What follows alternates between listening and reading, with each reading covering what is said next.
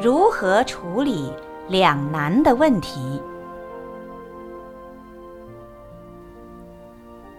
林居士在医院里担任药剂师，经由朋友介绍，认识导师盛开上人，没多久就皈依成为人成弟子。平日虽工作忙碌，但只要一有空，就会亲近道场，听闻佛法，并学习将佛法运用在日常生活中，自利利他。这天。师傅上人和几位在家弟子谈佛法，林居士也在其中。他向师傅上人提出心中的一个困扰：“师傅，我是在医院担任药剂师的工作，很多同事朋友常借私人的交情跟我讨药品，我想拒绝，但是很怕误会引起不良后果。如果给他，又不是我的东西。”不知要怎么处理比较好，请师傅开示。你在医院担任药剂的工作，很多同事借私人的交情来跟你拿药。假如不给他，好像对不起这个同事；假使要给他，自己又犯了窃盗、侵占罪。那这个问题要怎么做好呢？最好。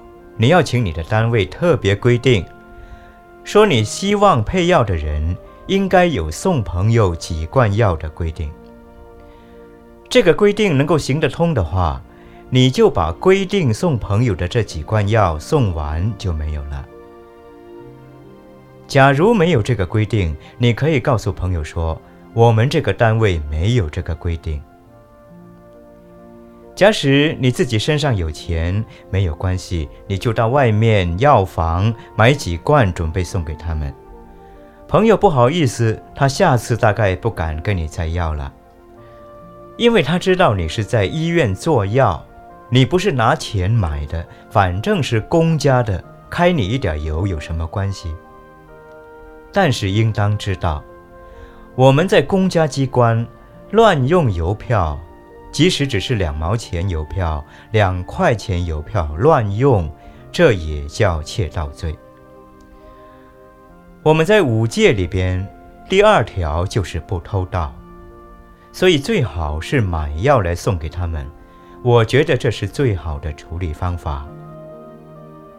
如此一来，邻居士既不会与同事伤和气，也不会犯偷盗罪。听了师傅上人的智慧妙答，林居士解除了忧虑，欢喜点头合十。